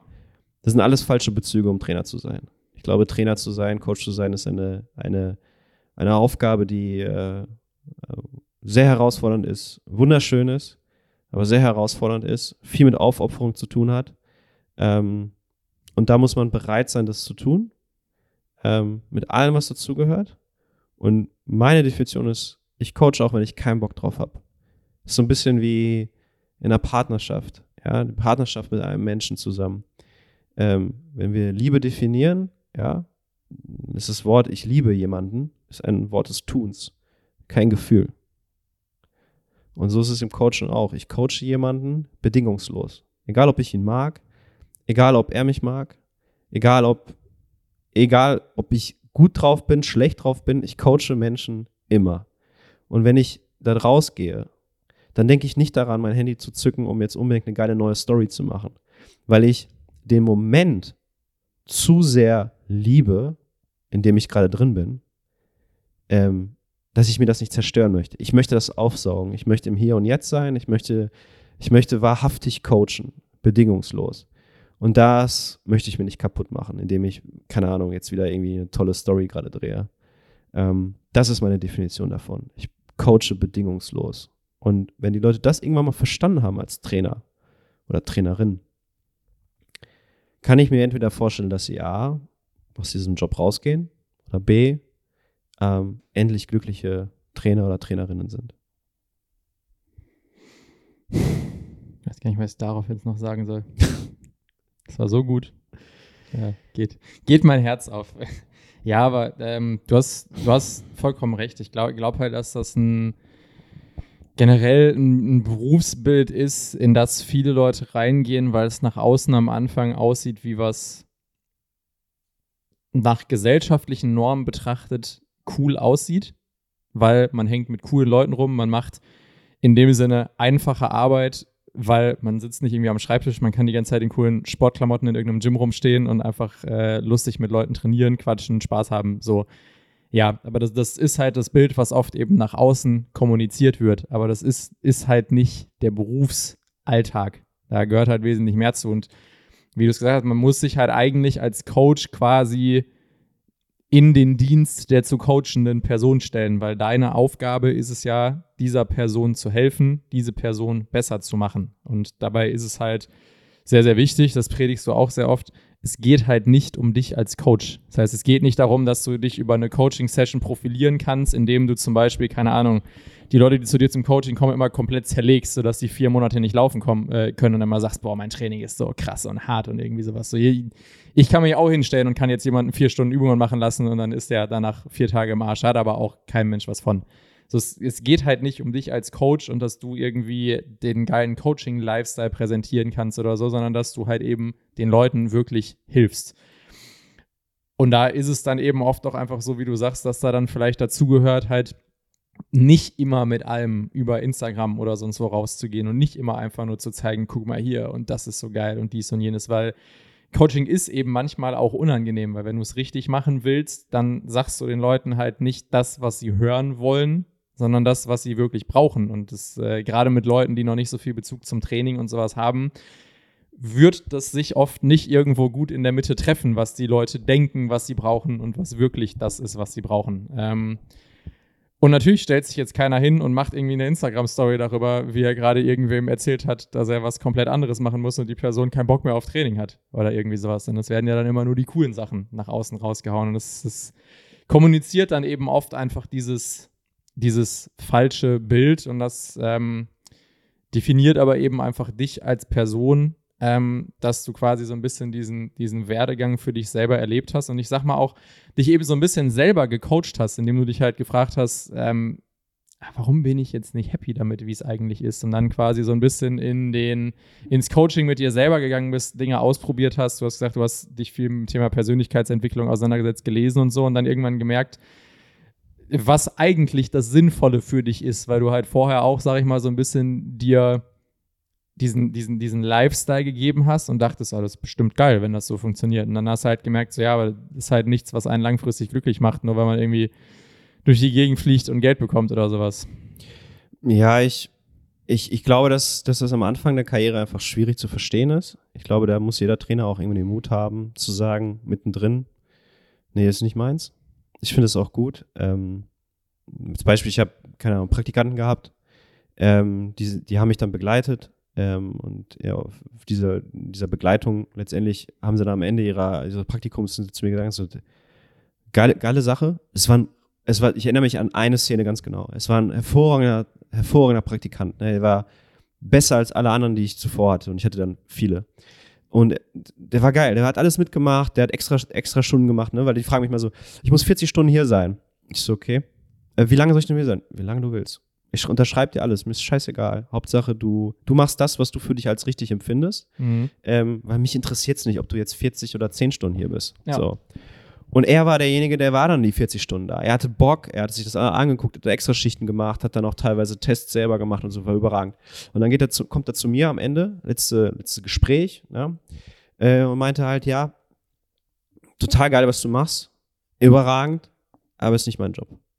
Ich werde Lehrer. ja. Und dann dachte ich so, voll geil. Weil genau ja. das ist, das ist genau die Information, die du brauchst. Und das ist genau, das ist genau die Denkweise, weil er sagte so, ich kann, also finde ich total cool, aber ich werde das nicht mein Leben lang können. Ich werde nicht diese, diese Energie haben, ich werde nicht diese, dieses Feuer haben. Ich kann das so, nicht so wie du. Und das ist, das ist voll okay. Ich glaube nicht, dass mein Weg unbedingt immer der richtige für alle ist. Es ist mein Weg, der mich halt maximal glücklich macht. Ähm, und ich habe viele Anfragen dann bekommen oder halt andere Praktikanten gesagt, ja, ich möchte unbedingt Fußball. Weil im Fußball Leistungssport und an diesen Schräubchen drehen und da sag ich so, ey, weißt du, wie der Profisport eigentlich funktioniert? Mhm. weißt du eigentlich, wie es ist, mit einem Profifußballer zu arbeiten, im 1 zu 1 im Personal Training? Es ist nicht so, wie du denkst. Ja. Und weil die natürlich nach verschiedenen diversen Dingen streben, ne? weil es eben mit Status zu einhergeht, weil es vielleicht auch mit Finanzen einhergeht und so. Das ist auch alles legitim, aber das ist alles Ego. Ja. Und ich war an einem Punkt dann irgendwann, ich bin dann so aufgewacht aus diesem, diesem, dieser, dieser träumerischen Autopilotphase und sagte dann irgendwann für mich, okay, du möchtest ein guter Coach werden, möchtest glücklich sein, dann musst du aber auch erstmal ein guter Mensch werden. Und dann ging die Reise los. Und dann wurde das sehr unangenehm. Es waren sehr, sehr viele Fragen, die ich mir gestellt habe. Ich habe mit einem mit einem Coach gearbeitet, dann auch in dem Moment Guido, Guido Schimanski, äh, wo es dann wirklich um, um wirklich Traumata ging, um, um ach, so viele unterbewusste Prozesse und, und Glaubenssätze und all den ganzen Bums. Ähm, das hat man dann aufgeräumt und das hat mich zu einem, meiner Meinung nach, besseren Menschen gemacht, ja, wo ich einfach wusste, was ich tue, warum ich es tue und wie ich es tue, wo ich klar bin, wo ich wach durchs Leben hoffe und auch immer wieder reflektiere, warum ich tue, was ich tue. Das hat mich unfassbar, unfassbar weit gebracht und ich glaube auch am Ende zu einem viel besseren Coach gemacht, weil ich mit einer ganz anderen Perspektive auf andere Leute blicke. Wenn ich jemanden sehe, der sich verhält wie ein Arschloch, kann es sein, dass ich manchmal sauer bin, aber meistens tun mir diese Leute leid. Und das, das zu verstehen, dass da einfach ein, ein Leid dahinter hängt, warum die Menschen so sind, wie sie sind, hilft mir als Trainer, sie auch besser zu coachen. Weil ich mit einer urteilsfreien Art und Weise den Menschen begegne. Ja. Ich fand das auch ganz, witz, äh, ganz witzig, sage ich schon, ganz wichtig, was du gerade gesagt hast, dieses ähm, vom, vom Grunddings her, du musst dir erstmal selber helfen, bevor du anderen Leuten helfen kannst. Also wenn du, wenn du da mit dir selber nicht im Reinen bist, dann kannst du nicht anderen Leuten helfen, irgendwie großartig besser zu werden. Das heißt, wenn du selber nicht genau weißt, wofür du das machst, warum du das machst und halt für dich reflektiert hast, dass du dich quasi in den Dienst der anderen Leute stellst und dich darum kümmerst, was für die Leute das Beste ist, dann kannst du halt kein guter Coach sein. Und es ist, es ist vollkommen normal und okay, dass man am Anfang seiner Karriere, wenn man noch jünger ist, noch nicht an diesem Punkt ist. Das funktioniert in der Regel einfach nicht.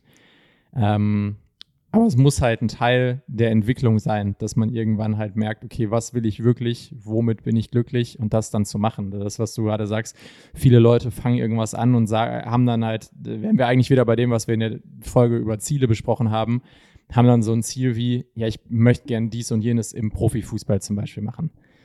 Das ist ein verdammt beschissenes Ziel, weil das ist einfach ein, ja, das ist ein Ziel, das, das hat keinen keinen richtigen Wert also warum willst du unbedingt, wenn du jetzt zum Beispiel sagst, keine Ahnung, mein Vater war Profifußball und der hat sich irgendwie immer gewünscht für mich, dass ich auch mal im Fußball arbeite und das gibt dir so emotionale Erfüllung, weil du dann das Gefühl hast, du bist irgendwie, keine Ahnung, sehr, sehr verbunden mit deinem Vater, whatever. Deswegen möchtest du das machen, weil du möchtest Leuten im Fußball helfen, besser zu werden. So, okay, dann kann das vielleicht Sinn machen, aber dieses Grundsätzliche zu sagen, ich will in Leistungssport XY, weil dann ist bestimmt geil, das, das macht halt keinen Sinn, weil die, die Frage ist ja nicht, wo willst du das machen, was du machst, sondern was willst du überhaupt machen und warum.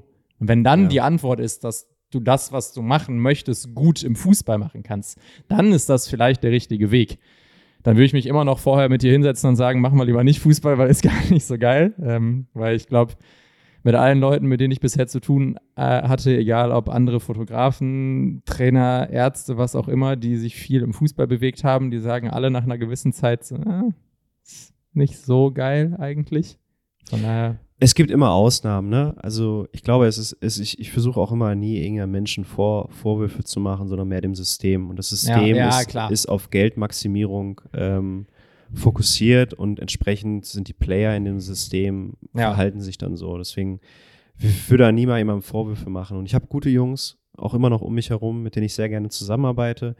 Ähm, und es gibt viele Jungs, die, die wahrscheinlich nicht zu mir passen, weil sie eine andere Vorstellung davon haben. Genauso wie alle anderen haben. Ne? Ich, ja. Und die, der, der Reiz, letztendlich in dieses System reinzurutschen, total verständlich. Ähm, wie gesagt, ich war für mich drin. Ich habe gemerkt, dass es mich nicht unbedingt nachhaltig glücklich macht, ähm, dass es viel Ego ist. Und das ist auch okay. Ich glaube, das sollte auch jeder mal für sich ausprobieren. Also ich wünsche, ich wünsche jedem Menschen, dass er oder jedem Trainer, jeder Trainerin, jedem Coach wünsche ich, wünsche ich mal meinen Weg, ähm, um dann zu gucken, gefällt mir das oder nicht.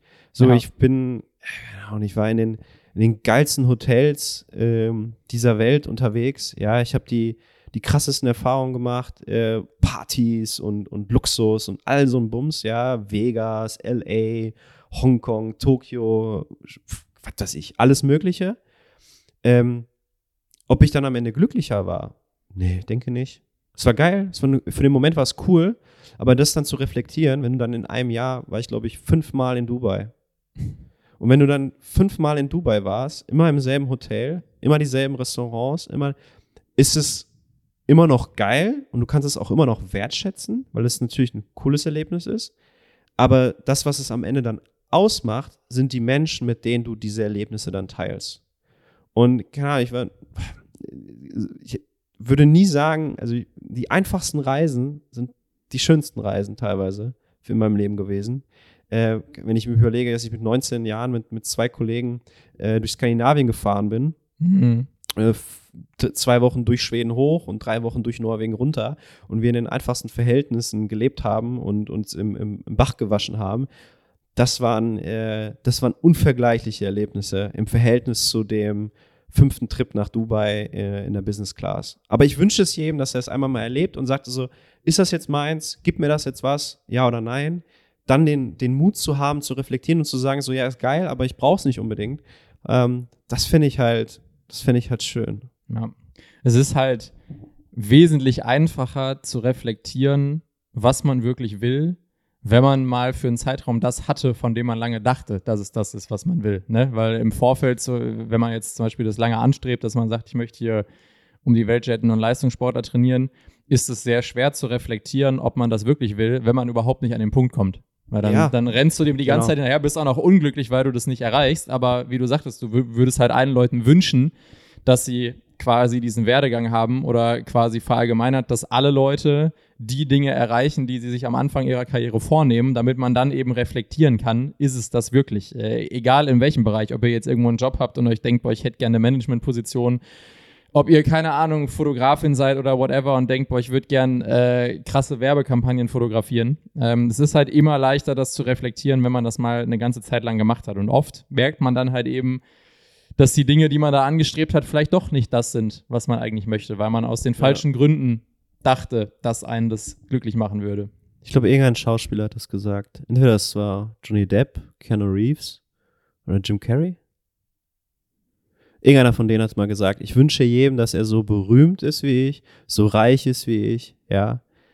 Weil er dann merkt, dass er das. Jim Carrey müsste es gewesen war sein. Der, war das? Ich glaube, es war Jim Carrey, ja. Und das, ich, das fand ich so geil, weil ich sag so, ja, genau das ist es. Weil alle, wir streben alle irgendwie nach Fame, ne? Wir haben, sind so alle so ein bisschen Instagram-Fame-mäßig unterwegs. Ja. Äh, wir streben alle nach viel Geld. Ähm, und ich bin unglaublich dankbar dafür, dass ich so viele reiche, berühmte Menschen trainiert habe, die gleichzeitig aber so unendlich unglücklich waren. Ja. Weißt du, das ist so, Du musst dir vorstellen, ich habe die, die, die erfolgreichsten Fußballer unseres Planetens habe ich trainiert. Vielleicht nicht den erfolgreichsten, aber zu den erfolgreichsten. Wer wäre denn das? Bezieh doch mal Stellung jetzt. Messi oder Ronaldo? Nein, also, ne? Rudi Völler. So, jemand, der alles hat. Ja, der in seiner, in seinem, keine Ahnung, 5 Millionen Apartment rumhängt, ne? Ähm, der, der, der alle Möglichkeiten in seinem Leben hat und der an dem Tag einfach unzufrieden ist. Und da in dieses private Umfeld zu rutschen, diese Menschen zu trainieren an diesem Tag, war unglaublich wertvoll für mich. Weil ich ja. gemerkt habe, so, ey, du hast gerade einen Koch, der dir was macht, du hast einen Physiotherapeuten, der gerade bei dir ist, du hast einen Trainer, der gerade bei dir ist. Ähm, und am Ende sagt der Mensch so, ja, aber weißt du, wann ich am glücklichsten bin, wenn ich mit meinen Freunden einfach Fußball kicken kann. Ja. Und das war so lehrreich für mich, weil ich genau gesehen habe, so, ey, alles gut. Ich möchte natürlich mehr Geld verdienen. Ja, ich achte darauf, dass ich, dass ich, dass ich mehr Geld verdienen kann. Ich schaue, dass meine Zeit kostbar genutzt ist. Ich habe da gewisse Prinzipien für mich. Ähm, aber am Ende geht es um, um die Menschen um uns herum, um die Connections, die wir haben, ähm, um die Arbeit, die wir tagtäglich machen. Das ist so da, ich bin total froh, jetzt 15 Stunden die Woche trainieren zu können. Ich bin so unglaublich dankbar für. Das hätte ich früher niemals machen können, wo ich jeden Tag in einem anderen Bett geschlafen habe, weil ich ständig im Flieger saß und in irgendwelchen Hotels übernachten musste. Das hätte ich niemals jetzt machen können. Und da bin ich super dankbar für. Und das ist, das ist jetzt da, wo ich, wo ich gerade bin und wo ich mich sehr, sehr wohlfühle. Und von dort aus kann die Reise sonst wo hingehen. Schön. Ich glaube, das ist ein gutes Schlusswort gewesen. Ist es? Ja, wir haben äh, eine Stunde 23. Stunde 23. Stunde 23 über Dobromir Koschka. Ein bisschen traurig, dass wir eigentlich Dudu und Don't Don't nicht thematisiert haben, aber das vielleicht nochmal für Dudu und Don't Don't. Dudu und Don't Don't. Ja, es sind noch viele Dinge, die ich, äh, die ich Ja. äh, thematisieren könnte, wenn es ums, ums, Hast- ums Coaching geht. Hast, hast du noch was ganz Wichtiges, was dir auf dem, auf dem Herzen brennt, was die Leute unbedingt über dich wissen müssen? Über mich wissen müssen. Ich habe ich hab an eine Sache gedacht, glaube ich, immer, äh, wenn es darum geht, weil ich muss mich teilweise immer erklären, wie ich bin und wer ich bin und warum ich so bin, wie ich bin. Ich hoffe immer manchmal, dass wenn Menschen äh, sich die Mühe machen, um mal zuzuhören, was ich zu sagen habe und wie ich meinen Beruf sehe, dass sie nachvollziehen können, warum ich manchmal so bin, wie ich bin. Weil die Rolle des Trainers, die Rolle des Coaches wird teilweise so fatal falsch gesehen in unserer Gesellschaft. Ne, so, wir sind Entertainer. Ja, wir sind, wir sind dann Spaßvögel, ne? haben immer einen coolen, lockeren Spruch drauf und so, ne? Die Rolle, die du gerade so ein bisschen beschrieben hast mit den, ja, wir sitzen die ganze Zeit in, in Jogginghose, wir haben ein gutes Leben und so, alles ist cool und so. Ja, natürlich. Aber ich, ich definiere die, meine Rolle als Trainer einfach anders. So, für mich ist es, für mich ist es wirklich eine, eine, eine, ein Geschenk, dass ich das tun kann, was ich tun kann. Es, Berufen klingt immer so theatralisch dramatisch, aber es ist für mich, ähm, wie sagt man, ein, ein Privileg, dass ich, dass ich der bin, der ich bin mittlerweile, dass ich in der Lage bin, Menschen zu helfen. Das ist für mich ein Privileg. Ähm, und wenn ich jemanden trainiere und wenn ich wirklich jemanden coache, möchte ich sehr, sehr zufrieden sein mit dieser Session. Ja, ich gehe am Abend nach Hause, habe einen Kurs gegeben, denke mir so, heute warst du scheiße, Mann. So, ich habe gute Sachen gesagt, ich hab, niemand hat sich umgebracht, aber ich war scheiße. Und warum war ich scheiße? Ich war nicht im Flow. Und wenn ich im Flow bin, und das ist, das ist meine, meine Theorie, wenn es darum geht, Coaches zu entwickeln, ich möchte, dass wir alle als Coaches im Flow sind. Wir sind nicht in der Vergangenheit, wir sind nicht in der Zukunft, wir sind im Hier und Jetzt. Und wenn ich das mache, manche Menschen wundern sich. Weil wenn ich so, die kommen dann rein und sagen, der sagt dann nicht mal Hallo, der ist, der ist irgendwie, der ist irgendwie voll. Ich so, wenn ich eine Stunde gebe, dann bin ich so sehr in meiner Arbeit vertieft, so sehr in meinem Denken vertieft, so sehr mit all den Prozessen, nicht nur körperlich, nicht nur, ne, wie macht er die Übung richtig, nein, auch mental.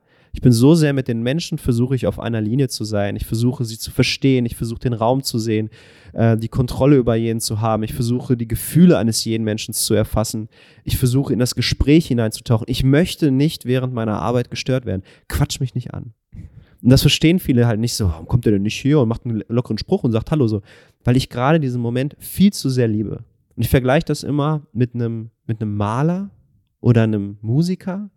Wenn ein Maler gerade an seinem an einem Porträt oder an einem Gemälde sitzt und gerade malt und voll in so, einem, in so einem, seinem Rausch ist und die Farben sieht und, und die Zusammenhänge und das Zusammenspiel sieht. Oder wenn du einen Musiker hast, der gerade an der Gitarre oder, oder am Schlagzeug ist und der gerade voll da drin ist und ne, dann am, am, am Jam ist. So sehe ich meinen Beruf als Coach. Ich bin da so sehr drin, dass ich das um mich herum ausblende. Und ich hoffe einfach immer, dass Menschen sich manchmal die Zeit nehmen, das verstehen zu wollen, damit sie verstehen, warum ich so bin, wie ich bin, warum ich coache, wie ich coache, weil ich den Beruf, glaube ich, ganz anders sehe, als die meisten Menschen Coaches da draußen betrachten. Das ist quasi der Leonardo da Vinci des Coachings. Ja. Nein, aber es ist, es ist einfach, ich, wenn ich, wenn ich im Flow bin, will ich auch nicht gestört werden. Ich will, ich will mit diesen Menschen, den ich zum Beispiel im 1 zu 1 trainiere, möchte ich in so eine, in so eine Beziehung hineingehen. Ich möchte voll drin aufgehen. Ich will, und dann weiß ich nämlich auch, was als nächstes kommt. Ich weiß, was ich als nächstes tun muss. Ich weiß, was ich, für, was für Verbindungen ich machen muss. Ich möchte voll, voll reingesogen werden in diese Nummer. Da, dann, dann bin ich wirklich zufrieden mit meiner, mit meiner Coaching-Session, wenn ich in so einem Flow gerate. Und wenn ich zwölf Leute in einem Raum habe und alle erwarten von mir, dass ich, dass ich voll präsent bin, in einer, dieser einen Stunde gehöre ich diesen Menschen komplett. Zu 100 Prozent. Nichts anderes, nichts anderes hat meine Aufmerksamkeit in dem Moment verdient. Und dann kommen Leute von außen und, und klar, da kannst du mal Hallo sagen und so, das ist okay, aber ich bin so sehr in diesem Moment, ich will da nicht rausgezogen werden. Ich, ich genieße das viel zu sehr. Ähm, und das ist das, was ich am meisten dabei bemerke, ist, ich vergesse alles um mich herum. Da weiß ich ganz genau, dass ich, dass ich an einem richtigen Ort zur richtigen Zeit bin. Ja, das wollte ich jetzt auch gerade sagen. Dann, wenn das der Fall ist, dass man, äh, während, man diese bestimmte Sache tut, man kaum über andere Dinge nachdenkt, sondern da einfach im Moment sein kann, dann kann man sich, glaube ich, schon relativ sicher sein, dass man da die Sache gefunden hat, die man wirklich machen möchte. Ja, ich denke schon, ja. Ja. Für den Moment auf jeden Fall. Ja, ja liebe Leute, das war Folge 8 Folge 8. von Between Sets and Raps mit Doromir Kakoschka, Coach, Coach Dot. Coach Dot. Das heißt übrigens, für alle Leute, die das nicht noch nie gehört haben oder immer falsch machen, das sind zwei O's, das ist Englisch, das heißt Coach Dude. Sagt man das wirklich so? Ich weiß es gar nicht. Ich sag's immer so. Ja, keine Ahnung, würde ich jetzt mal sagen. Es- soll ja auf jeden Fall nicht. Coach Dot heißen. Nee, Coach Dot, das klingt, klingt komisch. Sonst hätten wir ja auch ein T hingeschrieben. Ja, tatsächlich war Coach Dodo nicht äh, frei. Oder irgendwie sowas. Ich weiß nicht mehr, keine Ahnung. Oh Mensch. Ja. Ja, nächstes Mal geht's dann nur um dich, ne? Mhm. Bin gespannt. Ich auch. Ja, nächstes Mal, was wollen wir machen? Äh, machen wir einen Test. Ne? Das ist der Plan. Mhm. Äh, da gehen wir noch mal ein bisschen mehr in. Äh, Wird es also ein bisschen etwas andere Folge sein. Wir müssen mal gucken, wie es Ein es läuft. Bisschen anders aufgebaut als die Folge hier. Genau. Also wir werden einen Persönlichkeitstest machen, beziehungsweise Marcel wird einen machen. Den werden wir analysieren zusammen. Und dann Mhm. werden wir die tiefsten, tiefsten Abgründe erforschen dieses Marcel-Ohms. Ja. Das heißt, äh, die nächste Folge steht dann komplett unter dem Titel Wer ist Marcel? Wer ist Marcel? Wundervoll. Ja. Sehr gut. Ich freue mich. Der Vincent noch ein Schlusswort hat? Vincent? Oh, der war sehr brav, der Junge.